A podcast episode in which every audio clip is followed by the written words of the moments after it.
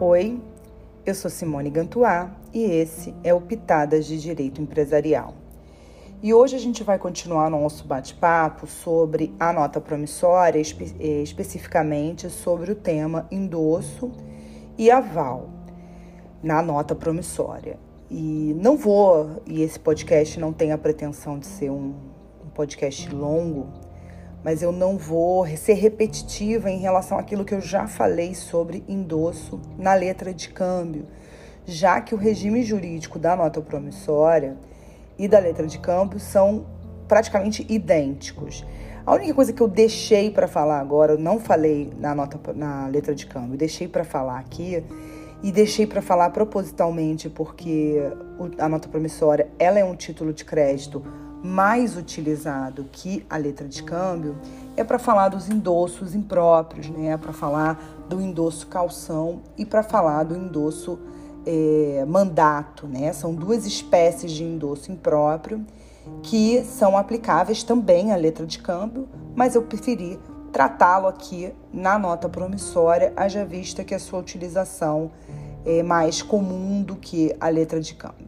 Que é endosso impróprio, né? Para a gente falar primeiro do endosso, né? O endosso é, próprio é aquele que efetivamente eu transfiro a titularidade do título e também a obrigação nele contida. Quando a gente fala na, no endosso impróprio, a gente transfere a, a, a titularidade do título, mas a gente não transfere a obrigação nele contida para esse novo titular, pelo menos não a princípio. As duas modalidades que a gente tem de endosso impróprio, a primeira delas é o endosso mandato ou endosso por procuração. Essa modalidade de endosso, que é regulada pela Lei Uniforme de Genebra, ela implica na transferência do título para um mandatário, para que o mandatário faça, às vezes, da cobrança desse título para o titular, né, para o dono desse título, para aquele que é efetivamente o beneficiário desse título. É muito comum utilizar-se do endosso mandato para que a instituição bancária faça a cobrança para o credor. É, esse endosso ele se instrumentaliza como um endosso qualquer, feito via de regra, como a gente já tinha visto, no verso do título, mas ele é caracterizado especificamente por uma expressão que denote que você está fazendo um endosso por procuração ou um endosso mandato. Você não pode, não há presunção de, de realização de um endosso mandato.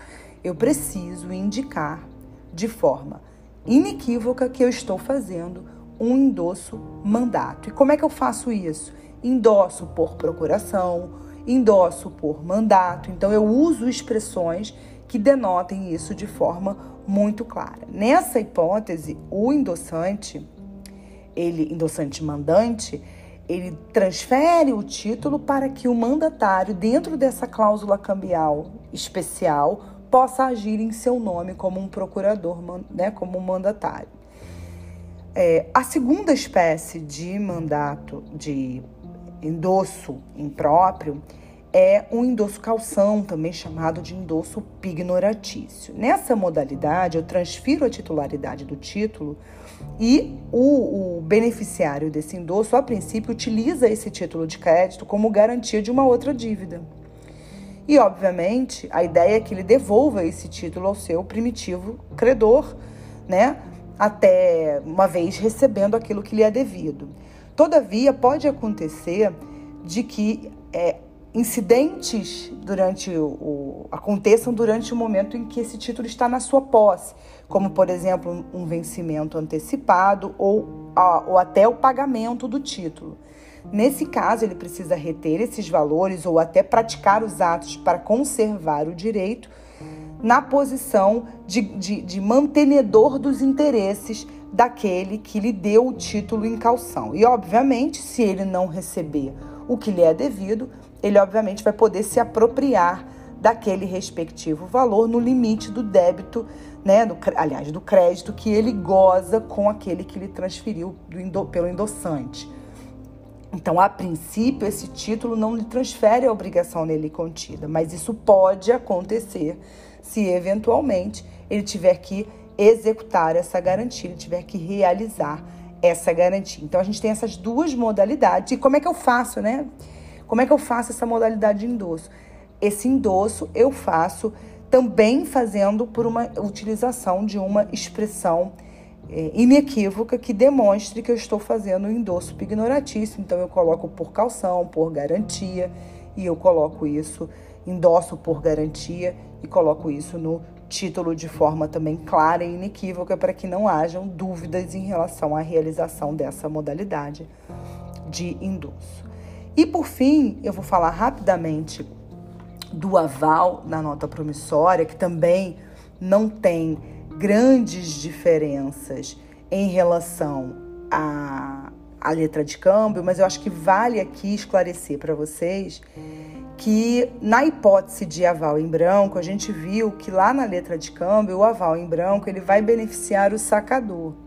Só que a gente não tem essa personagem na nota promissória, porque quem cria a nota promissória é o emitente. E aí, por força do artigo 73, a linha 3 da LUG, a, a, nessa hipótese de, de ter acontecido um aval em branco por expressa previsão legal, esse aval vai beneficiar o emitente do título. Então, o aval em branco, na nota promissória, ele vai beneficiar o emitente do título, tal qual determina o artigo 77, a linha 3 da LUC. Com isso, a gente termina esse breve podcast e se encontra em uma outra oportunidade. Até lá. Tchau!